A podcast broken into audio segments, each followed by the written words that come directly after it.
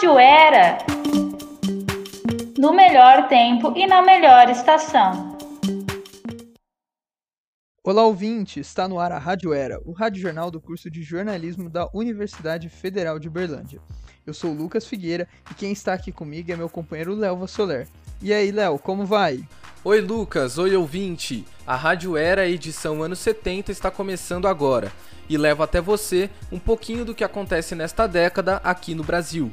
E no outono da edição de hoje falaremos do ato de resistência política da música popular brasileira na década, além do desempenho da seleção brasileira na Copa de 70 como alavanca da ditadura militar. No inverno, você ouve sobre a violência e a tortura nos anos de chumbo do regime militar no Brasil. Ainda nessa estação, o quadro Era uma Vez traz informações sobre a poesia marginal, movimento artístico dessa época. Na primavera, a gente fala sobre a queda no valor do cruzeiro e o milagre econômico. E no verão, você confere as músicas que esquentam o clima das festas. Então vamos começar ouvindo o ponto de vista de Caio Coutinho sobre a resistência na música brasileira. Ponto de vista. Em 2 de abril de 1964, os militares derrubaram o governo de João Goulart e tomaram o poder. Estava instaurada a ditadura militar no Brasil. Milhares de pessoas foram agredidas, torturadas e assassinadas. Outras milhares desapareceram. Sob o pretexto de redemocratizar o país, limpando-o da escória, como comunistas e outros seres pensantes, inaugurou-se um período de terror nas terras tupiniquins. Na década de 70, a censura tentou calar quem tinha algo a falar, mas alguns músicos acharam uma brecha e deixaram para a posteridade seu pesar. O grupo se destacou na luta contra a opressão. Artistas, atores, músicos, cineastas, artistas plásticos, poetas e escritores. Cada um contribuía com o melhor que sabia fazer, questionando os fatos e informando a população, apesar de censurados pelos órgãos opressores. Assim, vindo da bossa nova e do tropicalismo, nascia a MPB. Os músicos desse gênero descreveram os horrores da ditadura nos mínimos detalhes, descrições que perpetuam até os dias atuais, trazendo à tona toda a covardia aplicada contra o nosso povo e que não nos deixam esquecer todas as atrocidades cometidas contra nosso país. Um dos mais ilustres artistas militantes foi Chico Buarque, junto com outro grande músico, Gilberto Gil, compuseram uma música que reflete bem a situação da época. Cálice traz referências ao Santo Cálice de Cristo e é uma passagem bíblica. Pai, afasta de mim esse cálice Pai, afasta de mim esse cálice. Pai, afasta de mim esse cálice. Cálice, uma metáfora para o verbo calar. Foi a forma que os músicos acharam de dizer ao mundo que a liberdade de expressão estava caçada no Brasil. Outro grande expoente do período foi o músico Geraldo Vandré. Geraldo compôs, para não dizer que falei das flores, um hino contra a ditadura. Nessa canção, Geraldo enfatizava as injustiças, destacava a presença do exército nas ruas e convocava as pessoas para se unirem na luta contra a ditadura. Vem, vamos embora, que esperar não é saber. Quem sabe faz a hora, não espera acontecer. Vem, vamos embora, que esperar não é saber. Quem sabe espera acontecer. Foi preso, torturado e exilado, mas na canção Caminhando, que é um clássico da música popular brasileira e com certeza deve incomodar até hoje, a flor da canção é uma referência ao movimento Flower Power, que surgiu nos Estados Unidos. Pregava não violência contra os povos e foi teorizado depois da Guerra do Vietnã. No final da década, em 1979, João Bosco e Aldir Blanc compuseram O Bêbado e a Equilibrista, que fala sobre os exilados. É um retrato do Brasil no final do período ditatorial, com mães chorando pela falta de seus filhos, os Carlitos tentando sobreviver, que é uma alusão ao personagem de Charles Chaplin, e a Equilibrista, Nossa Esperança se equilibrando e sobrevivendo. Várias outras músicas também confrontaram o regime militar, como Apesar de Você, do Chico Buarque, e Catormante, de Ivans Lins e Victor Martins.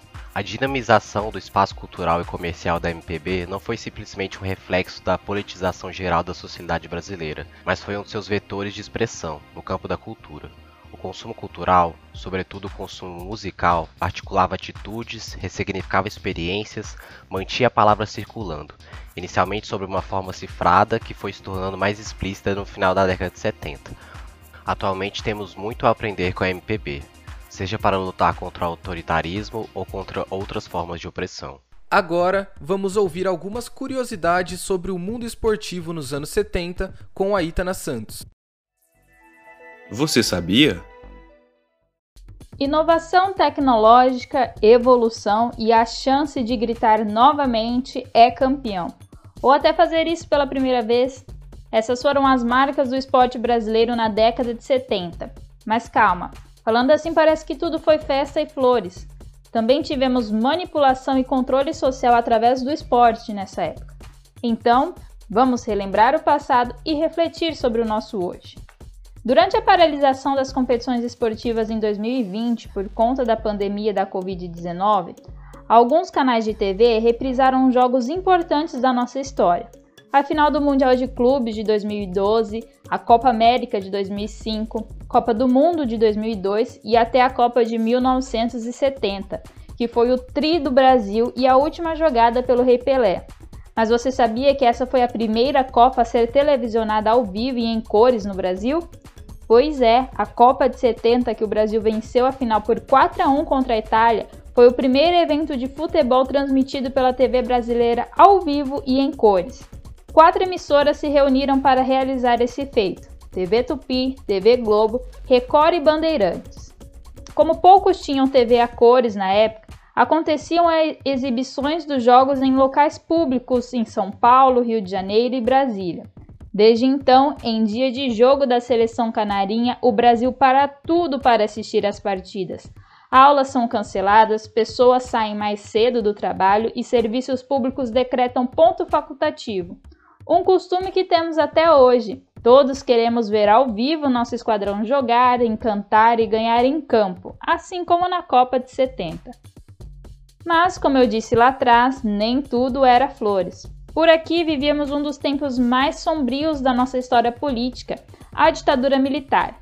E o ditador da época, Emílio Médici, um dos generais mais linha dura que conhecemos. Os militares tinham como intenção usar a seleção como um instrumento político para estimular o patriotismo nacional. Quem não lembra da música Pra Frente Brasil, emplacada pelo governo na época? A conquista da taça do Copa do Mundo só coroou essa estratégia. A vitória e as transmissões de TV serviram para impulsionar dois dos principais slogans da ditadura: Ninguém segura esse país e Brasil, ame ou deixe. Cenário perfeito para ofuscar o endurecimento da repressão política. Torcer e vibrar pela seleção era torcer e vibrar pela ditadura militar. Usar a camisa amarela era mostrar seu patriotismo e apoio ao governo opressor, que aliás até se parece com os dias atuais, com o Brasil de 2018, 19, 20, 21. Se nos anos 70 gritamos é campeão pela terceira vez no futebol, na Fórmula 1 foi a primeira vez. Isso mesmo, Emerson Fittipaldi foi o primeiro piloto a dar essa alegria ao Brasil. O paulista ganhou seu primeiro mundial em 1972 pela equipe da Lotus. E poucos anos depois, logo em 74, nos deu a chance de comemorarmos o bicampeonato mas dessa vez pilotando pela equipe da McLaren. Depois dele vieram outros pilotos, como Nelson Piquet, Ayrton Senna, que alimentaram uma nova paixão nacional. O esporte do brasileiro no domingo de manhã é a Fórmula 1. Falamos de inovação, manipulação, comemorações, mas sabia também que a década de 70 foi importante para o vôlei brasileiro? Nessa década, tivemos a inserção da preparação física com embasamento científico no nosso voleibol. Manuel Tubino e Paulo Rocha foram responsáveis por tal evolução. Os treinos físicos passaram a ter ênfase na força, impulsão e velocidade. Os títulos não chegaram rápido, porém a evolução já era notável e reconhecida. Na Olimpíadas de 76, o Brasil ficou em sétimo lugar, mas tivemos uma surpresa. O ponteiro Bernard foi eleito o quinto melhor jogador do mundo graças ao seu ataque potente de muita força e velocidade. Os treinamentos especializados, jogadores se destacando mundialmente e o bom desempenho do Brasil no primeiro Mundial Juvenil de Voleibol em 77, no qual o masculino ficou em terceiro lugar e o feminino em quarto, fez com que a modalidade só crescesse por aqui. E para coroar essa grande evolução, no fim da década, em 1979, Manuel Tubino lançou o primeiro livro de treinamento esportivo do nosso país, que segue até hoje atualizando suas edições. Viu só? Nosso esporte teve momentos muito marcantes em 70 que refletem até a atualidade. Curiosidades como essas nos mostram como nossos costumes e atos são resquícios dos anos passados que nem estão tão longe no espaço-tempo, muito menos nas nossas ações. É tetra! Calma, Léo, isso daqui é só daqui uns anos. Mas realmente, nem tudo eram festas e flores nesse período.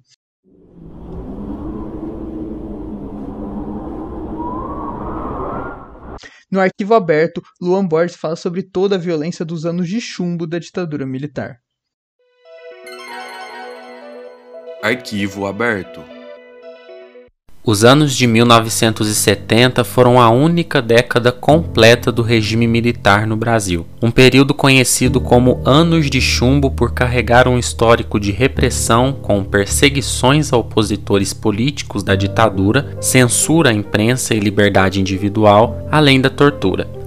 O histórico da tortura no Brasil não começou nos anos 70. Há registros de sua prática desde a invasão dos portugueses em 1500 nas terras indígenas, passando pelo castigo da população preta escravizada, a Inquisição da Igreja Católica, o Estado Novo ditatorial de Getúlio Vargas e o regime militar. No Brasil, um dos principais órgãos responsáveis pela tortura era o DOI-CODE, espaço conhecido por manter vítimas com choques elétricos, pau de arara, afogamentos, palmatória, mutilação de membros, agressões físicas e torturas psicológicas como ameaças e perseguições. Essas torturas faziam parte do cotidiano do DOI-CODE e eram utilizadas por grupos militares com o objetivo de controlar a população ou com a justificativa de obter informações. Enquanto isso, na América Latina, uma onda de ditadura se fortalecia em países como Argentina, Bolívia, Chile, Equador, Nicarágua e Uruguai. Só que, diferente destes países, segundo Israel de Sá, professor doutor de linguística da Universidade Federal de São Carlos, com estudos em torno da produção de memórias contemporâneas da ditadura civil-militar brasileira, nós tivemos um processo diferente de transição do processo ditatorial para a democracia. Uh, no Brasil, esse processo de transição ele foi inteiramente coordenado pelo próprio regime, né, pelo regime ditatorial. Já na segunda metade da década de 70, quando começou um processo de abertura política, né, de distensão do regime ditatorial, sobretudo com a lei de anistia em 1979, que não só anistiou aqueles que resistiram à, à ditadura, mas também aqueles que foram agentes da ditadura, né? Então os torturadores, os, os políticos pró-regime pró e os próprios governantes da, desse período, né? E aí a gente já constituiu uma memória de equivalência entre os crimes de Estado e a resistência à ditadura e aos crimes de Estado, né? Ainda segundo Israel, essas ações fizeram com que a memória da ditadura fosse calcada a partir de valores perpetuados pelo regime, como progresso, ordem, nada de corrupção e avanço econômico. E enquanto países vizinhos como Chile e Argentina criaram suas comissões da verdade logo após o fim das ditaduras nos anos 80 e 90, aqui no Brasil só tivemos isso em 2012 a, a, instituição da memória desses, de, desses regimes nos diferentes países se dá de modo bastante diferente, em temporalidades bastante distintas. Brasil, Argentina e Chile possuem uma historicidade memorial em torno desses períodos né, é, repressivos bastante distintas. Né? Então, Chile e Argentina instituem as políticas de memória inicialmente após o fim da ditadu das ditaduras, e o Brasil demora décadas para instituir essas políticas de memória. História, de modo a ficar mais ou menos duas décadas, duas décadas e meia, silenciando a ditadura, silenciando as práticas de repressão, e isso faz ressoar é, continuidades do próprio regime ditatorial na contemporaneidade. Então, as marcas de violência de Estado ainda permanecem, a gente tem uma, uma polícia militarizada, então tudo isso é, de certo modo, um reflexo do não acerto de contas com a história.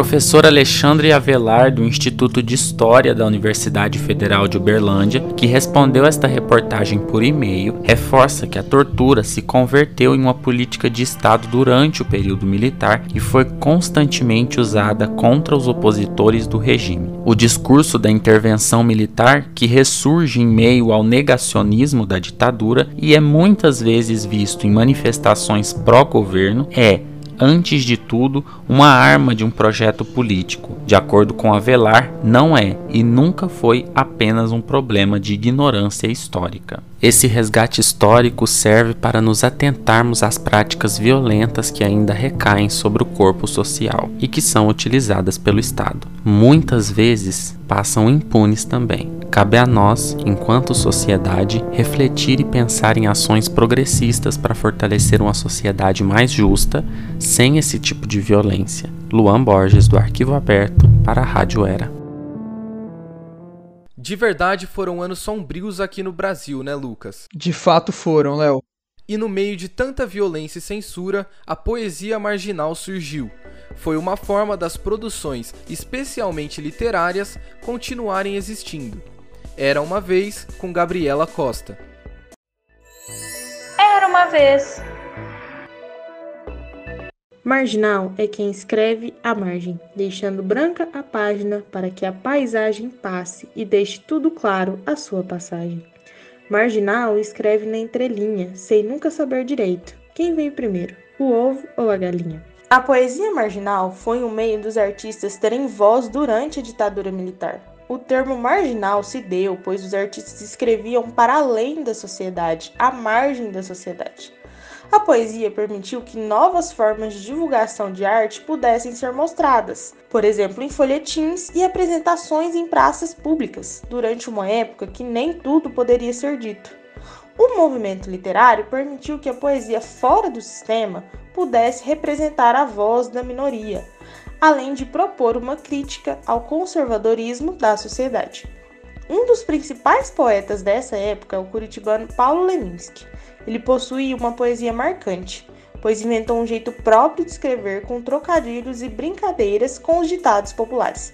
Um exemplo claro desses trocadilhos é com o poema Sorte no jogo, azar no amor. De que me serve sorte no amor se o amor é um jogo e o jogo não é meu forte, meu amor? O que tornou seus poemas tão famosos foi a criatividade em resgatar o haikai, pequenos poemas com métricas e moldes orientais na construção da prosa e poesia, fazendo com que cada palavra provocasse uma reflexão. Escrevo e pronto. Escrevo porque preciso, preciso porque estou tonto. Ninguém tem nada com isso. Escrevo porque amanhece, as estrelas lá no céu lembram letras no papel quando o poema me anoitece. A aranha tece teias. O peixe beija e morde o que vê. Eu escrevo apenas. Tem que ter porquê?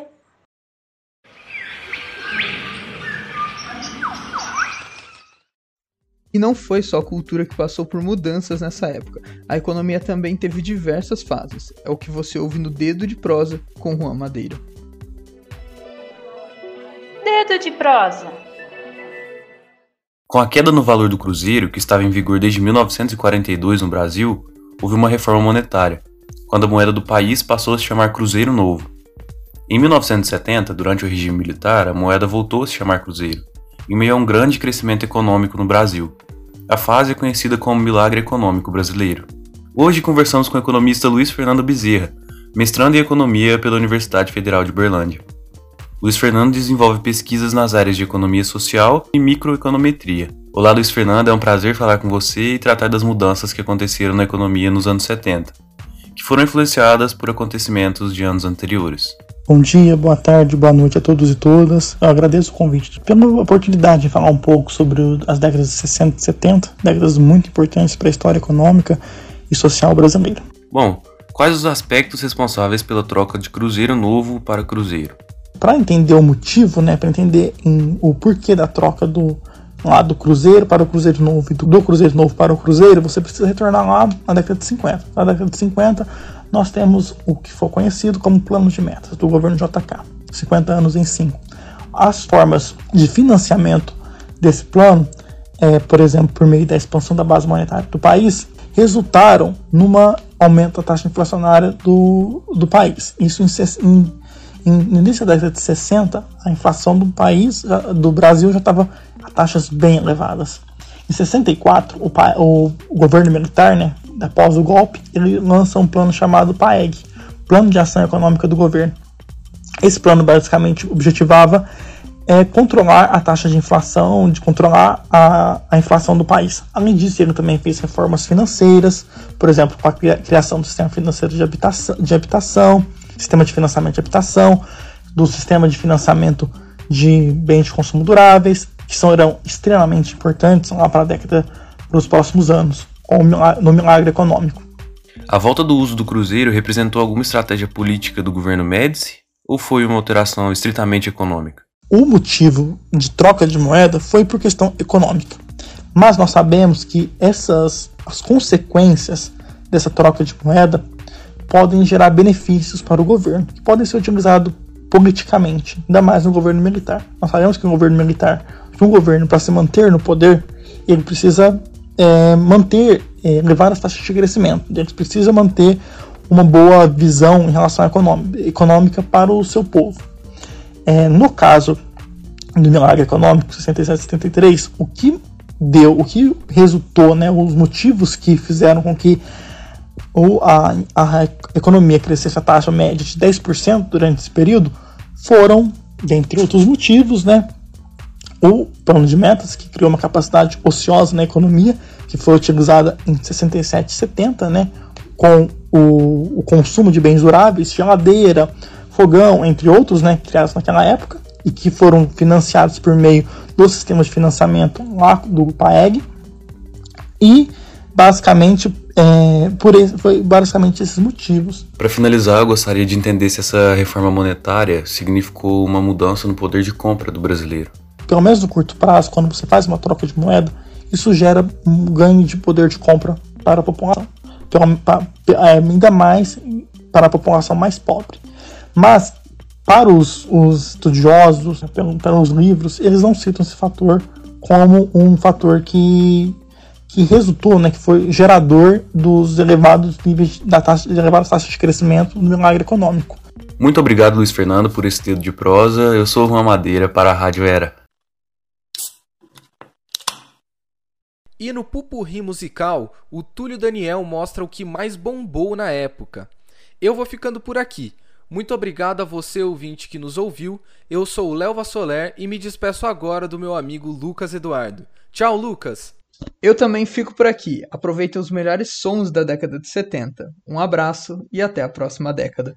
Olá, ouvintes, eu sou Túlio Daniel e é hora de você relembrar os sucessos musicais da década de 70. Marcados pela época da ditadura, os anos 70 são recheados do MPB com suas críticas ácidas nas vozes de Chico Buarque, Elis Regina e muitos outros. Além disso, tivemos sucessos de nomes como Secos e Molhados e a clássica música das baladas Dancing Days, de As Frenéticas. Vamos relembrar? Você, meu amigo de fé, meu irmão, camarada amigo de tantos caminhos e tantas jornadas. Quero vê-la sorrir,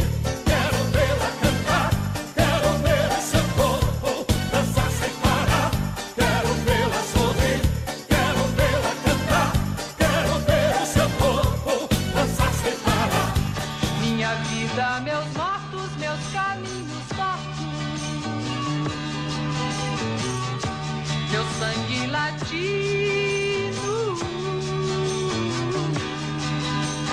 Furada com minha lucidez, vou ficar. Ficar com certeza, maluco, beleza, eu vou ficar. Pai, afasta de mim esse cálice. Pai, afasta de mim esse cálice tinto de sangue. Que falta eu sinto de um bem, que falta me faz um xodó. Mas como eu não tenho ninguém, eu levo a vida assim tão só. Não quero lhe falar, meu grande amor, de coisas que aprendi nos discos. Quero lhe contar como eu vivi e tudo que aconteceu comigo.